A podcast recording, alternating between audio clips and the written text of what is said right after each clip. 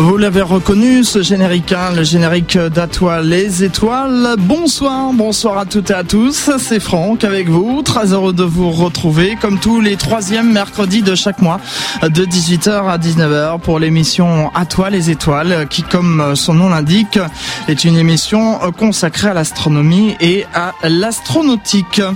Le thème de cette euh, troisième émission de cette année 2011, eh bien, c'est la nouvelle formule euh, du magazine Astronomie Magazine.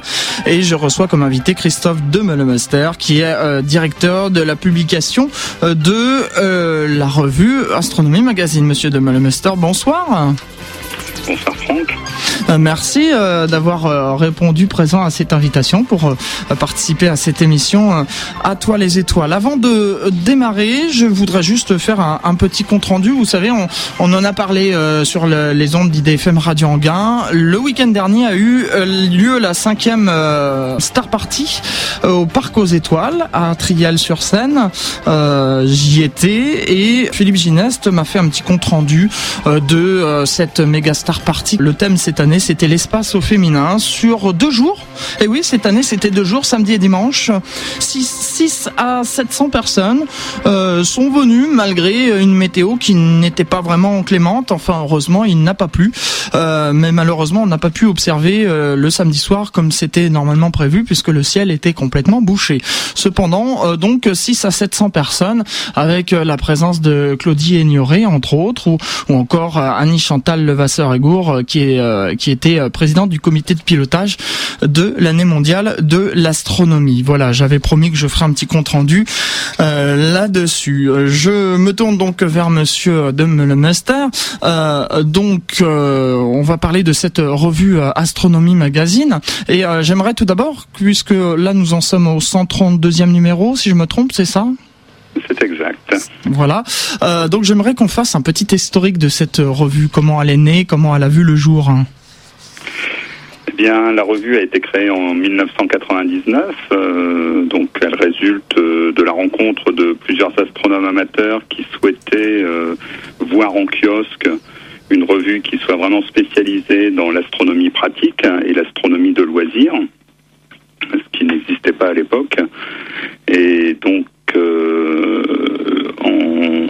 oui, au tout début de l'année 1999, nous avons, nous sommes réunis à cinq astronomes amateurs avec le pour affiner un projet de, revue. On avait déjà euh, fait un projet un petit peu plus tôt et puis euh, finalement euh, c'était resté dans les cartons parce qu'il y avait une autre revue qui était apparue qui s'appelait Eclipse et donc qui nous semblait justement euh, capable de, traiter de l'astronomie pratique. Et puis, bon, cette revue a eu une, vie assez brève. Donc, euh, on a créé cette, euh, cette revue au tout début de l'année 1999. Et notre premier numéro est sorti à la fin du mois de mars, le 18 mars 1999. Et c'était donc le numéro 1 qui était consacré au mois d'avril de cette même année. Mhm. Donc euh, ça, c'était vraiment le, tout début. Euh, bon, la structure n'a pas changé. Hein. Les astronomes amateurs qui faisaient partie de, l'équipe du début euh, sont toujours dans l'équipe. Et puis, bien sûr, la revue a évolué, s'est développée, puisque les, les, premiers numéros ne comptaient que 64 pages. Et aujourd'hui, c'est une revue de 100 pages. 100 pages, hein, effectivement. Et euh, justement, on, en parlera tout à l'heure euh, plus en détail, puisque vous avez une nouvelle formule qui va euh, sortir dans les kiosques à la fin du mois. J'aimerais qu'on parle maintenant de, la revue, parce que c'est vrai que c'est intéressant quand, on a ces, revues dans, les mains. il faut savoir qu'il y a un gros, gros travail en amont. Ah oui, bien sûr. Hein, toute l'équipe euh, travaille. Euh, bah, il faut à peu près un mois pour faire euh, pour faire la revue. Quoi, hein. Nous, si vous voulez, ça s'organise autour de deux dates importantes. On a une, réunion de toute l'équipe chaque trimestre qui nous permet d'examiner les, les magazines qu'on va faire grosso modo dans les six mois qui arrivent.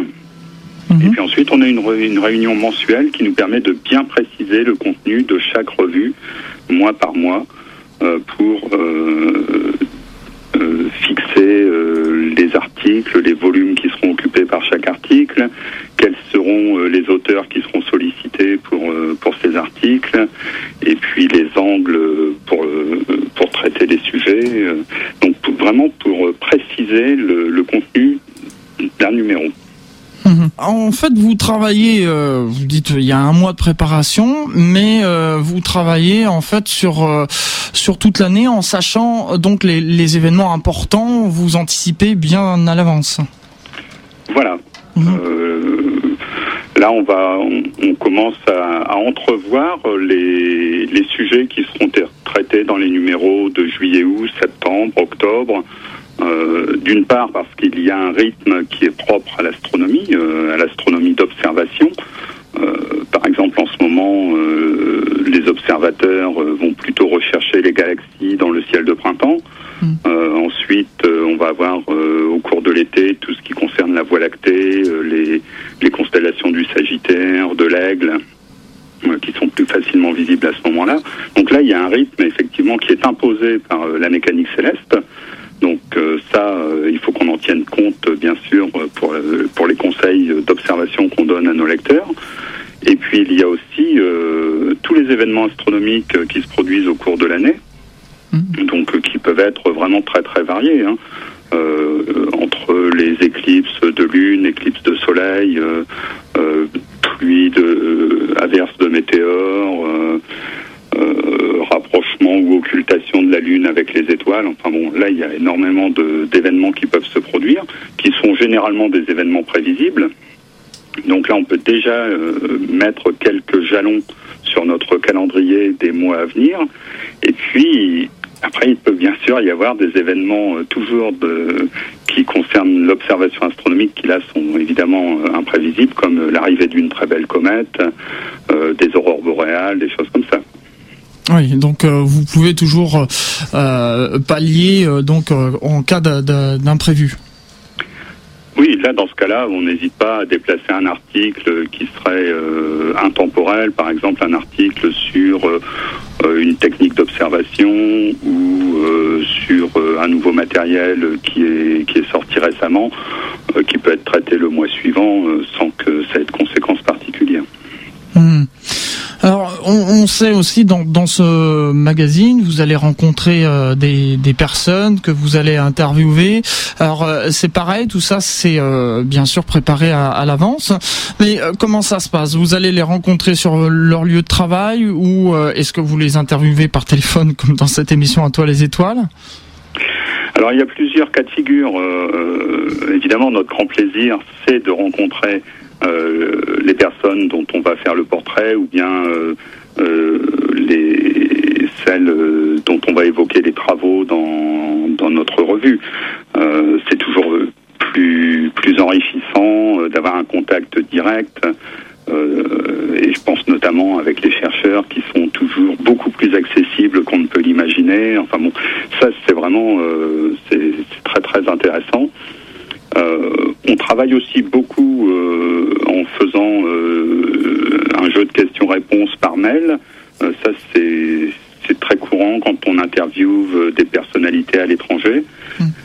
et puis ensuite, on a des contacts assez réguliers avec des astronomes amateurs où là, ça se passe essentiellement par mail, et puis on a l'occasion de se rencontrer une ou deux fois par an pour évoquer divers sujets. Euh, donc, euh, vous voyez, il n'y a vraiment pas de règles. C'est euh, à chaque occasion, ça peut se présenter différemment.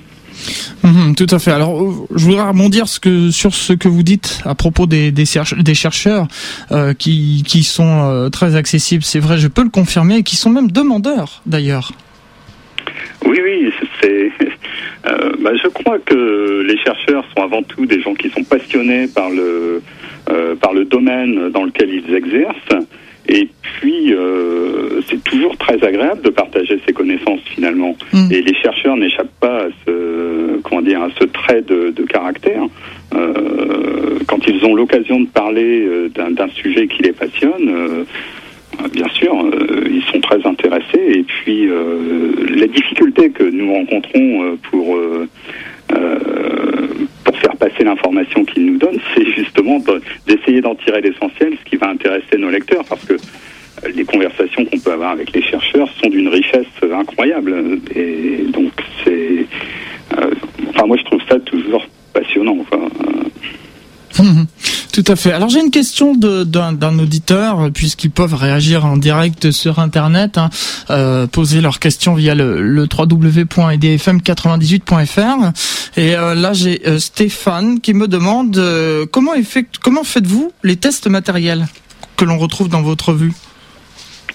Alors tout dépend du matériel qu'on est amené à tester. En règle générale, alors il y a déjà deux grandes catégories euh, de, de présentation de matériel. D'une part, euh, des, des, présentations qui sont faites euh, simplement sans faire véritablement de tests de matériel, mais simplement en examinant les caractéristiques physiques des objets que nous présentons. Mhm. Donc là, ce sont des présentations qui sont relativement brèves et qui donnent des informations très générales. Et ensuite, il y a des tests qui sont euh, beaucoup plus approfondis. Et alors, moi, il me semble que le, véritable test pour du matériel d'astronomie, c'est l'utilisation.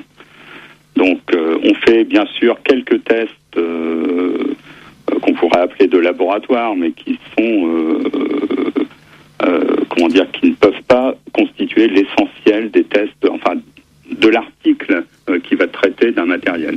Il faut absolument que le matériel soit utilisé sur le terrain, qu'on puisse, euh, euh, si c'est un télescope ou une lunette, observer les étoiles, les planètes, la Lune avec, avec ces instruments pour se faire une véritable opinion et, pouvoir donner une information vraiment intéressante au lecteur. Mais on, combine les deux, c'est-à-dire qu'il y a une partie test sur le terrain et une partie test en laboratoire qui, permettent de, donner des caractéristiques euh, chiffrées, euh, mais qu'il faut savoir interpréter, bien sûr. Et les tests en laboratoire, c'est effectué par votre équipe ou une, équipe extérieure?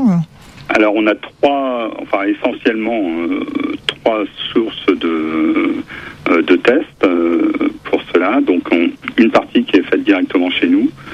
le cas échéant, les auteurs qui, qui vont prendre en charge ces tests peuvent euh, faire des examens euh, plus précis eux-mêmes. Et ensuite, on peut confier euh, certaines parties ou la totalité des instruments à des laboratoires qui sont totalement indépendants pour, pour avoir leur avis sur ces matériels. Mhm.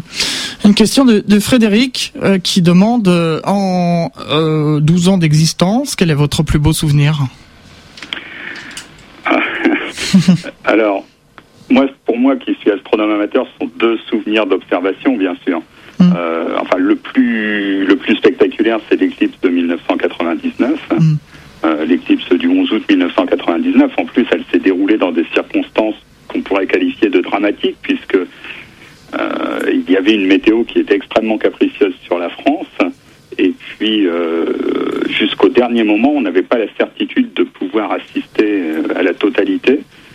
Et il y a bon nombre d'astronomes amateurs d'ailleurs qui ont ressenti une grande frustration mm. parce que justement les nuages les ont empêchés de, de, voir cette éclipse.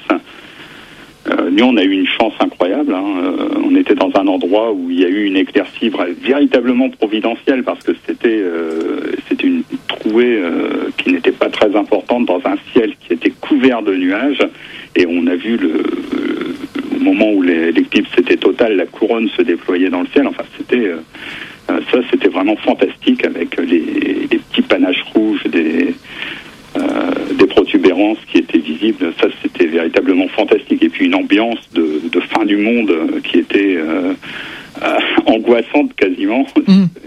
C'est un mélange de sensations qui est vraiment très fort. Mhm. Et puis l'autre souvenir que j'ai qui est, qui est c'est une, nuit sous les étoiles filantes euh, qui s'est déroulée dans, euh, dans le Larzac. puisque là, c'était un phénomène qui était prévu, hein, c'était, attendu, c'était la pluie des Léonides. Et puis on s'était déplacé parce que nous, en Picardie, on avait une météo qui était véritablement calamiteuse. Et on avait pris la route du sud en espérant trouver euh, un ciel clair avant que le, que le spectacle ne commence. Et on s'est arrêté euh, un petit peu après Millau, euh, dans l'Aveyron, pour, pour observer ça. Et on a eu... enfin, on a été récompensé de, notre voyage, quoi, parce que vraiment, c'était c'était fantastique. Alors là, c'est un petit peu tout le contraire de l'éclipse. L'éclipse, c'est quelques minutes, tandis que là, cette pluie d'étoiles filantes, c'était bah, presque toute la nuit, mmh. avec une en intensité, avec des, variations dans, dans les éclats des étoiles filantes. Il y en avait certaines qui, qui illuminaient tout le ciel, d'autres qui étaient beaucoup plus discrètes, euh, les unes qui se suivaient les unes derrière les autres. Enfin bon, il y avait des, variations comme ça tout au long de la nuit. Et ça, c'est un, un, souvenir aussi euh, euh, vraiment, euh, vraiment très fort. Hmm, je me doute. Euh, donc, euh, on, on, va revenir sur le sur le sujet. Donc, euh, puisque j'étais en train de, avant de, de vous poser les questions d'auditeurs, euh, j'étais en train de, de, vous parler de la préparation de votre revue. et donc, une fois que tout ceci est fait, ça part donc en, en presse, et ensuite il y a une distribution dans dans, dans les dans les kiosques et Exactement. Euh, donc une fois que le, le magazine est terminé, euh, c'est-à-dire que pour nous, ce qui veut dire terminé, c'est euh, composé numériquement. Donc on, fabrique des fichiers où il y a les textes et les illustrations qui sont mis en page. Et ces fichiers partent chez l'imprimeur, par Internet bien sûr. Et puis euh, notre imprimeur euh, bah, compose les, les, et puis ensuite ça passe en rotative. Euh, ça, c'est une opération qui prend euh, environ 3 ou 4 jours. Et puis ensuite le magazine est mis en distribution. Donc il y en a une partie qui revient euh, à la rédaction puisque c'est nous qui gérons nos, nos abonnés. Donc on reçoit euh, quelques milliers d'exemplaires pour nos abonnés et euh, pour constituer euh, un petit stock de magazines pour les lecteurs qui souhaiteront ultérieurement avoir des anciens numéros. Et puis on confie le reste des, des magazines aux messageries lyonnaises de presse qui vont assurer la distribution en France euh, on en confie également une partie euh, à une société belge qui va assurer la distribution en Belgique et au Luxembourg. Et puis ensuite, euh, il y en a encore une partie qui va partir à par le canal de Prestalis. Donc ça ira en Suisse, au Canada, aux États-Unis, au Maroc, au Portugal. je crois que j'oublie personne. Être Très bien. Monsieur de Meulemester, nous allons nous interrompre quelques instants, euh, le temps d'une respiration musicale, et puis on se retrouve euh, après euh, cette pause musicale pour la suite de cette émission. À toi les étoiles. Je vous propose Let the Sunshine In, laissez le soleil rentrer. C'est euh, extrait d'un film musical américain euh, qui est sorti en 1979. Retour dans les studios d'IDFM Radio Anguin après ce très joli morceau. Nous poursuivons cette émission à toi les étoiles. Le thème, je vous le rappelle aujourd'hui, la nouvelle formule du magazine Astronomie Magazine. Au téléphone, Christophe de Meulemester qui est directeur de publication de la revue. Alors on, l'évoquait il y a un instant, monsieur de Meulemester, avant la première pause, vous lancez une nouvelle formule. Exactement. Euh, c'est un petit peu à l'occasion du 12e anniversaire de la revue. Euh, en fait, il y avait eu, euh, bon, les revues, bien sûr, connaissent des évolutions régulières pour pour s'adapter au monde dans le dans lequel elles sont publiées. Et nous avions fait une nouvelle formule en 2006, puis une petite retouche en 2009. Et il était temps, effectivement, de de revoir un petit peu la présentation de notre magazine, et puis aussi de redistribuer les, les différents sujets qui sont traités. Euh, pour, euh, bah, pour essayer de, de, donner plus de cohérence, plus de clarté aussi. Mmh. Et donc, euh, on a travaillé là au cours des derniers mois à, à une nouvelle formule qui, qui reprend bien sûr l'essentiel de, de notre ligne éditoriale, puisque c'est quelque chose à quoi on est très très attaché, bien sûr, c'est d'avoir une, véritable permanence dans notre ligne éditoriale.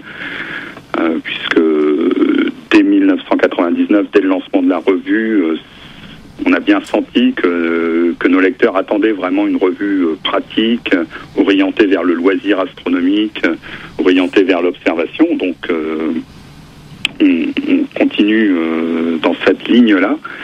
Mais à l'intérieur du magazine, on a essayé de donner un nouvel élan pour, pour avoir une présentation plus intéressante, une lecture plus facile et puis aussi peut-être donner un petit peu plus de place euh, à la participation des, astronomes amateurs qui euh, sont euh, autant d'auteurs occasionnels. Et je tiens à préciser que cette place a déjà été donnée dès le premier numéro. Hein. Oui, oui, bien sûr. On a toujours voulu donner de la place aux astronomes amateurs parce qu'il nous semblait que les astronomes, quand, les astronomes amateurs, quand ils se rencontraient, avaient énormément de, choses intéressantes à se dire, de, traiter, de sujets à traiter, mm. euh, euh, de, conseils à donner. Euh, et ça ne se passait que verbalement à l'occasion de rencontres. Et il nous a semblé qu'il était intéressant justement de que toute cette richesse puisse passer à travers le, le magazine et que des milliers de lecteurs puissent en profiter. Mm, en effet, j'ai pu d'ailleurs remarquer, puisque je, je l'ai dit en début d'émission, j'étais le, le week-end dernier à, la cinquième euh, Star Party euh, euh, du, parc aux étoiles de Triel-sur-Seine, et effectivement, j'ai pu remarquer cet échange entre, entre astronomes qui est riche et, passionnant d'ailleurs. Voilà. Et c'est vraiment, c'est vraiment une des raisons d'être de la revue que de pouvoir partager toute cette richesse avec les lecteurs. Hmm. Alors, est-ce qu'on peut donner quelques petites informations croustillantes qu'on pourrait retrouver dans cette nouvelle formule? Euh, je vais, vous, je vais vous en donner un petit peu les grandes lignes euh, telles que telles qu'on les aura euh, très prochainement en kiosque. Alors, on a un des points forts de notre revue, c'est la publication des images d'astronomes amateurs. D'ailleurs, nous sommes la revue qui publie le plus d'images d'astronomes amateurs euh, toute revue confondue à travers le monde, je pense. Euh, c'est vraiment notre spécialité. Ça, c'est c'est un de nos points très forts. Et dans cette euh, dans cette particularité, on a un espace qui est réservé aux plus belles images faites par les astronomes amateurs, qui s'appelle Bravo, mhm. qui est qui est une rubrique qui a existé dès le départ de la revue. Et là, on a décidé de, donner encore plus de euh, plus de place à Bravo et surtout euh, s'autoriser à publier des images en très grand format, parce que maintenant, avec le développement des techniques numériques, bien souvent, les images peuvent supporter des, agrandissements importants. Et on peut aujourd'hui euh, très facilement faire des doubles pages avec les images des astronomes amateurs. Donc c'est une possibilité que nous n'avions pas dans le dans l'ancien format. Et maintenant, on a cette possibilité-là. Et pour inaugurer euh, bah, cette, euh, cette, nouvelle disposition. Euh, on a choisi une image extrêmement spectaculaire de la constellation d'Orion, qui a été faite par un, par un de nos lecteurs anglais, mais qui s'est établi dans le, dans le sud de la France et qui nous a envoyé une image de la constellation. dans, et dans cette image, il a fait des, des détails sur, sur les principales nébuleuses, euh, et donc ça, ça, fait vraiment quelque chose de très spectaculaire. Mhm. Euh, et donc euh, ensuite on a une, une, image très très belle de la surface lunaire. Et puis pour compléter cette rubrique Bravo, la troisième image est une, une image de la galaxie, d'une galaxie de la constellation de Pégase. donc, alors là, c'est vraiment le côté esthétique qui prime avant tout. il faut, enfin, pour les images qui sont choisies pour cette rubrique sont toujours des images qui, sont, qui ont vraiment un côté esthétique euh, indéniable. Alors j'ai une réaction d'auditeur justement, euh, ça doit être un, adolescent je pense. Il dit moi j'aime beaucoup les doubles pages parce que ça me permet euh, de, de faire des posters et de les accrocher dans ma chambre. Oui. Alors bon, la, seule, la seule possibilité, évidemment, d'avoir une double page, c'est de, c'est qu'elle soit au centre du magazine. Oui. Donc euh, là, ça n'est pas le cas, bien sûr. Euh, bon, néanmoins, on publie assez régulièrement des posters. Là, je, je regarde, là, je suis dans la salle de rédaction et je vois accrochés au mur quelques-uns des posters qui ont été publiés. Euh, donc, effectivement, ça, c'est une autre une autre possibilité. Je voulais revenir un petit peu sur la sur la nouvelle formule parce que oui, tout à fait. si nos lecteurs vont découvrir tout de suite cette fameuse rubrique Bravo à l'entrée du magazine où on aura des images très spectaculaires, on s'est aussi attaché à à donner à l'observation une place plus importante puisque véritablement le loisir astronomique se nourrit de l'observation du ciel nocturne. Donc on a fait au sein de, de, ce magazine une grande place aux observations en essayant justement d'avoir des, des, sujets qui soient très bien calibrés pour, pour traiter un seul sujet à la fois. Et ne pas, enfin qu'il n'y ait pas de confusion. C'est-à-dire, d'une part, on a un agenda pour le mois en cours qui est très clair. Mmh. Donc où là, euh, tous les événements euh, dont, dont, nous parlions euh, tout à l'heure. donc par exemple, en ce moment, on a encore, bon là en ce moment, là au mois de, au mois de mars, hein, dans les soirées du mois de mars, on a la planète Mercure qui commence à être bien visible. Donc ça, on l'a bien sûr signalé. Et au mois d'avril, donc le numéro qui va consacrer notre nouvelle formule, euh, c'est plutôt la planète Saturne qui va devenir la plus intéressante. Elle sera très bien placée pour l'observation. Donc on a, euh, on a réservé euh, plusieurs pages à l'observation de Saturne. Et puis là, je regarde un petit peu les, les, différents sujets qui sont qui sont traités. donc il y a un sujet sur la, la lumière zodiacale, qui est un événement qu'on ne peut observer qu'au printemps et en automne. Donc au printemps le soir et en automne le matin. Et malheureusement pas en région parisienne. Ah non, bien sûr, là, ça s'adresse à, à, ceux qui ont la chance d'être euh, dans des régions où le ciel est très très pur. Mm. Et donc, bah, peut-être à l'occasion d'un voyage euh, ou d'un déplacement, euh, profiter de, cette observation-là. Et puis, bon, on a toujours une rubrique qui, qui, connaît beaucoup de succès, qui est la rubrique au méridien, qui parle de l'observation du ciel profond c'est-à-dire des nébuleuses, des galaxies, euh, des amas. donc euh, tous ces objets euh, qui ne sont pas directement visibles à l'œil nu ou, très rarement visibles à l'œil nu, mais qui sont qui, sont très très nombreux dans le ciel et qu'on peut découvrir avec les télescopes. Faire un petit peu le comment dire pour pour donner un, un, côté plus accessible à cette rubrique au méridien, on a choisi d'en détacher les, les objets les plus faciles à observer et on a créé une nouvelle rubrique qui s'appelle Joyaux célestes euh, et qui là va décrire un objet euh, du ciel profond qui est très facile à observer. Alors pour le mois d'avril, on a choisi la galaxie du Sombrero, euh, qui est une, très belle galaxie de la constellation de la Vierge et qui peut déjà assez facilement se localiser avec une paire de jumelles et puis ensuite qu'on peut observer avec des télescopes euh, de, moins de 200 mm et avoir euh, déjà de, très très intéressantes observations. Donc ça, c'est une, nouvelle rubrique de la partie observation et on a une autre nouvelle rubrique dans la partie observation qui cette fois-ci est consacrée à la Lune. Mmh. Puisqu'on on avait par le passé euh, Jean-Marc Leclerc qui euh, écrivait régulièrement une, rubrique euh, consacrée à la Lune. Et puis, pour des raisons professionnelles, c'est une rubrique qui a été arrêtée. Et il y a un, de nos lecteurs qui s'est dit ah c'est dommage que, que cette rubrique ait disparu et comme moi j'observe beaucoup la lune si vous voulez je peux vous faire des propositions à ce sujet-là et puis il nous a présenté quelques projets et on s'est dit que c'était vraiment intéressant. Et donc c'est une rubrique qui revient dans nos pages. D'accord. Donc une bonne nouvelle pour les, les abonnés et pour les, les, passionnés de cette revue. Euh, voilà.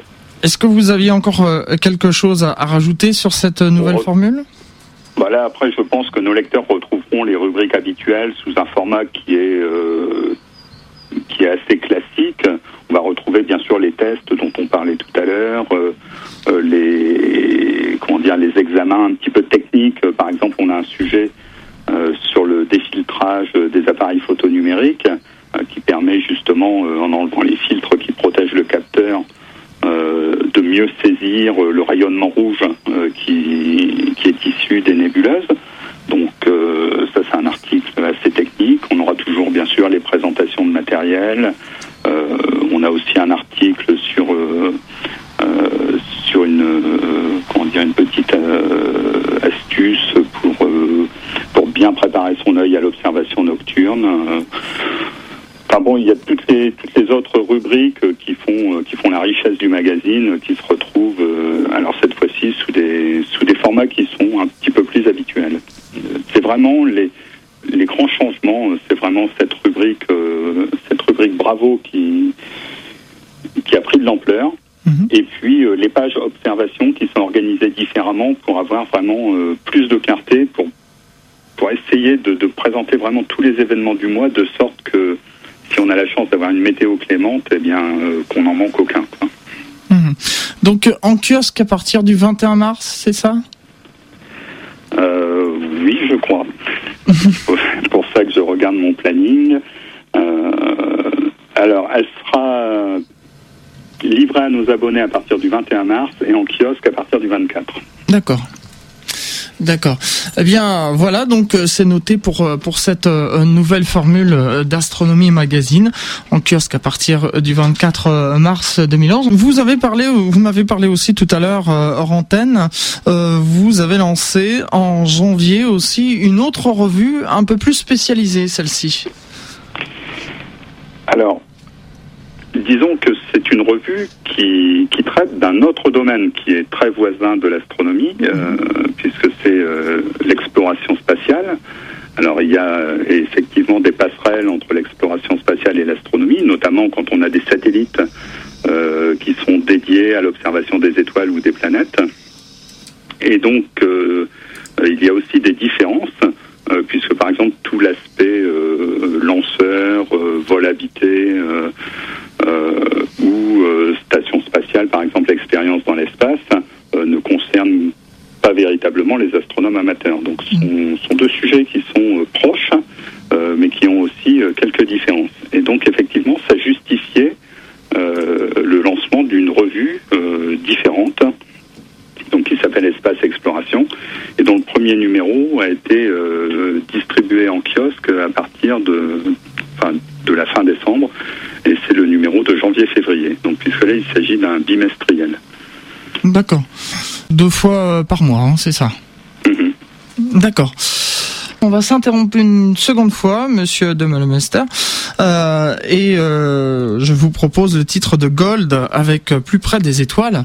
C'est l'actualité. Et on se retrouve dans un instant pour la dernière partie de cette émission à toi les étoiles. À tout de suite. IDFM sur 98 FM et partout dans le monde sur le www.idfm98.fr. Justement, des questions euh, qui nous ont été posées sur Internet. Je vous rappelle que le thème de cette émission à toi les étoiles aujourd'hui, c'est la nouvelle formule d'Astronomie Magazine avec comme invité Christophe Demelomester qui est euh, directeur de publication de la revue. Et alors, euh, c'est marrant parce que euh, nous parlions hors antenne, monsieur Demelomester, de l'astrophotographie. Et là, j'ai une question de Daniel qui me demande quel conseil pourriez-vous donner à un astrophotographe débutant? Ah, Le sujet est très vaste et les conseils pourraient être nombreux. Alors, le conseil que qu'on donne toujours euh, aux, débutants, qu'ils soient astrophotographes ou simplement observateurs, euh, c'est bien le, plus utile, euh, bien souvent, c'est de se rapprocher de, des clubs et des associations d'astronomie. Euh, D'ailleurs, si vous étiez à Triel récemment, euh, cette Star Party est animée par un club qui est très actif.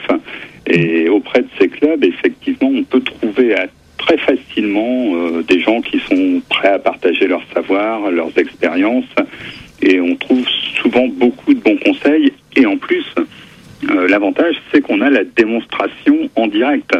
Euh, donc pour pour se familiariser avec une discipline, que ce soit l'astrophotographie, l'observation, ou le dessin, ou la construction d'instruments d'astronomie, bien souvent, la première démarche à entamer, c'est de se rapprocher d'un club. Alors c'est pas toujours facile parce qu'on peut avoir des contraintes professionnelles. Il n'y a pas forcément un club à proximité. Euh, les horaires euh, d'ouverture de ces associations ne sont pas forcément compatibles avec les nôtres. Et là, effectivement, euh, eh ben, il faut un petit peu essayer de, trouver le bon chemin par soi-même. Je pense que le, alors dans l'astrophotographie, il y a disons, euh, trois sujets qui sont euh, assez différents. Il y a l'astrophotographie euh, des, scènes crépusculaires, où quand on a par exemple des très très beaux couchers soleil avec dans, la lumière du crépuscule les, planètes et la lune qui, qui, sont à proximité. Donc là il y a moyen de faire de très très belles images d'astronomie. Et ça, ça se fait très simplement. Il suffit, euh, quand on a, même avec un appareil compact, on peut faire confiance aux automatismes. Il s'agit simplement de faire un cadrage euh, qui soit un petit peu esthétique en essayant d'inclure euh, dans la scène un premier plan intéressant, tel qu'un bâtiment spectaculaire ou alors un très beau paysage ou ou même quelquefois des personnages. Euh, et puis euh, on arrive à composer vraiment de, de, très belles images. Ça, ce sont des images qui sont assez faciles à faire euh, sur le plan technique, qui sont un petit peu plus compliquées sur le plan de, du cadrage et puis aussi euh, de l'instant, puisqu'il faut euh, saisir les bons moments, les, les rapprochements d'étoiles de planètes et de la Lune dans, dans, le ciel du crépuscule ne sont pas fréquents et ils ne durent que l'espace d'une soirée. Donc il faut vraiment être là au bon moment. Donc ça, c'est un premier domaine. Ensuite, il y a toute l'astrophotographie du ciel profond, euh, c'est-à-dire photographier les galaxies, euh, les nébuleuses. Euh, et là, ça nécessite un petit peu plus de technique, puisque bien souvent, il faut utiliser un instrument d'astronomie, donc une lunette ou un télescope. Alors, et éventuellement un objectif photographique avec une focale suffisamment longue euh, pour, euh, pour avoir euh, des détails sur ces, sur ces objets du ciel profond. Et on peut par exemple déjà avec un téléobjectif de 200 mm faire de très belles images de galaxies ou de nébuleuses. Maintenant, ça nécessite de faire des poses qui soient plus longues. Donc d'une part, il faut un appareil photographique qui permette de faire des poses assez longues. Euh, et puis ensuite, il faut euh, compenser la rotation de la Terre euh, pendant ce temps de pause. Donc ça nécessite d'avoir une monture équatoriale, donc un instrument d'astronomie qui soit convenablement réglé. Donc là, c'est un petit peu plus compliqué, et, mais c'est tout à fait accessible. Alors ensuite, il y a toute la partie traitement d'image qui est extrêmement variée et puis à laquelle on peut consacrer énormément de temps, mais ça, c'est, je dirais, un petit peu une autre histoire. Et enfin, le, troisième sujet qu'on peut aborder dans l'astrophotographie, euh, c'est ce qu'on appelle la, haute résolution planétaire euh, ou l'imagerie planétaire. Euh, donc là, il s'agit de saisir des détails sur la Lune, éventuellement de photographier les taches du Soleil, de, de, saisir les anneaux de Saturne ou les satellites de Jupiter, ou bien même des détails dans l'atmosphère de Jupiter. Donc là, ça nécessite des focales très très importantes, puisqu'on utilise couramment des focales qui dépassent 2 mètres, voire 3 mètres ou 4 mètres. Et donc là, il faut une stabilité, euh, une excellente stabilité du matériel. Par contre, les capteurs qu'on utilise euh, sont euh, assez inattendus puisqu'on peut utiliser des webcams. Donc on peut utiliser des webcams et puis ensuite on peut utiliser des caméras qui sont plus spécialisées dans, ce genre d'imagerie. Et là c'est pareil, on obtient des résultats qui sont vraiment époustouflants. Euh, on a, on a aujourd'hui, on arrive à faire aujourd'hui des images euh, avec des télescopes relativement modestes euh, qui étaient autrefois faites par des instruments dont le diamètre dépassait un mètre. Et donc là, les résultats sont vraiment très intéressants. C'est c'est une partie qui nécessite pas mal de technicité quand même. Donc on peut pas dire que ce soit comment dire accessible aux débutants mais il faut bien s'y mettre un jour.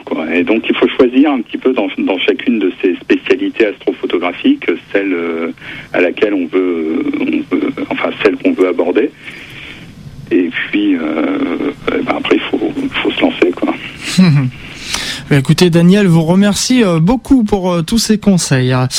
Euh, on arrive bientôt au terme de cette émission à toi les étoiles et, je voudrais qu'on évoque rapidement sur les quelques minutes qui nous restent votre point de vue sur la conquête spatiale parce que c'est vrai que ces dernières années on a célébré les 50 ans de la conquête spatiale. C'était avec Sputnik 1 et pour cela il y avait une émission spéciale d'À toi les étoiles. Il y avait les 50 ans de la NASA, de nouveau une émission spéciale à toi les étoiles. Il y a eu l'année mondiale de l'astronomie, on a célébré le 40e anniversaire d'Apollo 11. Là encore une émission spéciale à toi les étoiles. et le mois prochain, le 12 avril exactement, on, célébrera les 50 ans du vol de Yuri Gagarin. Et là encore, vous retrouverez une émission spéciale d'À toi les étoiles. Alors, tout d'abord, Monsieur Demelemester, votre point de vue sur la conquête spatiale, en gros, rapidement euh, C'est une activité humaine qui est relativement récente. Euh, à l'échelle de l'humanité, c'est même très très récent comme activité. Hmm. Donc, euh, je pense qu'on est encore dans les, dans les balbutiements de la conquête spatiale et c'est euh, bon, il y a toujours un débat, hein, de savoir si l'homme doit être dans l'espace ou si euh, il faut plutôt euh, confier ces tâches-là à des machines informatisées, robotisées. c'est un débat qui, à mon avis, n'a pas vraiment, vraiment lieu d'être. On voit bien aujourd'hui. Alors, c'est vrai qu'il y a eu cette cet engouement dans, à partir de, des missions Apollo pour la conquête de la Lune peut-être un petit peu prématuré d'envoyer l'homme aussi loin dans l'espace, puisqu'aujourd'hui on le voit bien, l'homme est cantonné euh, à la périphérie immédiate de la Terre euh, dans la, dans la station spatiale internationale. Donc euh, la station spatiale internationale c'est 400 km d'altitude, hein, donc c'est mille fois moins loin que la Lune. Mm. et aujourd'hui, et depuis 1973, l'homme ne va pas plus loin. Mm. C'est-à-dire qu'on allez, on, est à un, demi-millier de kilomètres de chez nous, et puis euh, c'est finalement, euh, c'est finalement pas très loin. Euh, le premier astre qu'on peut viser, c'est la Lune. On y est déjà allé une fois. je pense qu'on y retournera assez, assez prochainement, notamment sous, sous l'impulsion des, des nouvelles nations spatiales que sont la Chine et l'Inde. Mais il n'y a pas de, il n'y a pas de de précipitation à avoir, euh, enfin en tout cas au moins du point de vue euh, scientifique, euh, puisqu'on voit par exemple le succès des missions robotisées sur Mars, qui nous ont fourni des images, des renseignements, des analyses qui sont très très pertinentes, très efficaces et qui ont très très bien fonctionné. Alors il y a eu quelques échecs aussi, hein, mmh. mais finalement nos connaissances de, la planète Mars ont évolué essentiellement et même uniquement quasiment euh, grâce à ces missions robotisées. Donc on peut dire que la machine a toute sa place dans, dans l'exploration spatiale et puis euh, on peut euh, lui faire confiance et on sait que la technologie évoluera encore et qu'on pourra avoir des, comment dire, des avancées dans, dans nos connaissances spatiales euh, qui seront dues essentiellement à des sondes robotisées euh, et puis à des expériences comme ça qui seront euh, confiées uniquement à des machines. Et puis, eh bien, peut-être que l'homme suivra ensuite le chemin emprunté par les machines pour, bah, pour aller voir de lui-même, parce que ça, c'est une caractéristique humaine. Mmh. on aime bien toujours voir au-delà de l'horizon. Et depuis que l'humanité existe, je crois qu'on a ce, ce, besoin finalement d'aller voir un petit peu plus loin, d'aller poser nos pieds euh, sur des territoires nouveaux. Euh, et ça, euh, enfin moi je pense que ça se fera quand le moment sera venu. Mmh. Ça me semble encore un petit peu tôt aujourd'hui, peut-être, pour, pour relancer la conquête spatiale avec des hommes à bord des, à bord des engins spatiaux on a réussi à aller sur la Lune, on serait tout à fait capable de le refaire. mais est-ce que c'est utile de se consacrer euh, à des programmes extrêmement coûteux euh, euh, comme la, conquête lunaire, alors que on est en train de faire des coupes dans des budgets d'exploration, parce que justement, ben, c'est l'aspect financier aujourd'hui est important. Hmm. Donc, là, on est dans une sorte de d'équilibre euh, qu'on pourrait qualifier de dynamique. La machine précède l'homme. Et puis, euh, eh bien, c'est bien comme ça. Je pense que l'activité qui règne dans la station spatiale internationale, par exemple, c'est une activité humaine aujourd'hui. Donc, euh, les expériences qui sont faites à bord de cette station sont faites par des hommes et ne pourraient peut-être pas être faites par des machines, justement. Et c'est bien comme ça. La, la place de l'homme aujourd'hui, dans la conquête spatiale, ben, elle est là, tout mm. près de la Terre encore. Et puis, euh, ben, dans les décennies qui viennent, euh, ça sera peut-être un petit peu plus loin. Et, puis après, euh, je qu'on aura toujours envie d'aller plus loin de toute façon. Tout à fait. Euh, donc on arrive au terme de cette émission à toi les étoiles, euh, Monsieur Demelemester. Euh, donc j'ai évoqué rapidement les, les 50 ans euh, du, du, vol de Yuri Gagarin. Alors euh, avant de conclure cette émission, je vous répète que le c'est un mardi, mardi 12 avril 2011 aura lieu une émission spéciale à toi les étoiles, probablement de 11h à midi à la place d'un bonjour voisin à reconfirmer. On vous reconfirmera ça sur l'antenne, bien sûr. Et euh, sachez que le musée de l'air et de l'espace organise la journée de Yuri Gagarin avec euh, des visites guidées spéciales du hall de l'espace, 50 ans d'espace russe, 4 visites guidées de 1 heure. Euh, l'accès payant avec les tarifs habituels, hein, il faut s'inscrire à l'accueil. Également, une séance de planétarium spéciale sous le ciel de Baïkonour. Tout ça, ce sera le 12 avril, hein, bien sûr, avec six séances, accès payant également, toujours au même tarif et euh, inscription à l'accueil. Des conférences grand public, les enfants de Gagarine à l'auditorium euh, Roland Garros de 18h à 20h, accès libre et gratuit, mais dans la limite des places disponibles. Euh, c'est organisé par la Société astronomique de France avec Léopold Ehart et Jean-Luc Chrétien, astronome français, et également Elisa Cliquet, qui est ingénieure euh, propulsion à la direction des lanceurs au euh, CNES. Euh, il y aura aussi Jacques Arnoux, chargé de mission sur les questions d'éthique au CNES. Yves Gauthier, auteur du livre Gagarine ou le rêve russe de l'espace.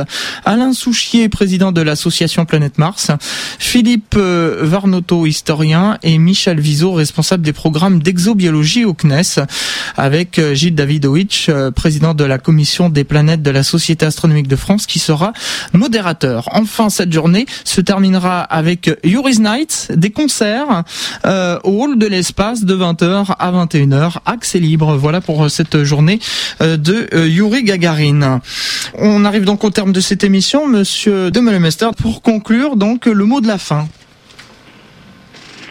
Eh bien, profiter du ciel nocturne, finalement, euh, j'ai coutume de dire que le ciel, c'est la moitié de, de notre environnement et c'est une moitié qu'on ne visite pas suffisamment. Alors j'invite tous les auditeurs à visiter le ciel et particulièrement le ciel nocturne. Merci beaucoup. Ainsi se termine cette émission à toi les étoiles. Merci beaucoup euh, Monsieur Demelemester pour votre participation. On rappelle que euh, la revue Astronomie Magazine sera, et c'est la nouvelle formule, euh, dans les kiosques à partir du 24 mars. Je vous souhaite à toutes et à tous de passer une excellente soirée. Dans un instant, le journal de Radio France Internationale, sous réserve parce qu'ils sont en grève. Et puis ensuite, Country and Souvenir, Astromancie et la nuit, la nuit ouverte. Vous savez, l'antenne ouverte toute la nuit de minuit à 6 heures. La vie est belle avec Catherine. Rendez-vous le 12 avril pour une émission spéciale d'Atoile les étoiles à l'occasion du 50e anniversaire euh, du vol de Yuri Gagarin.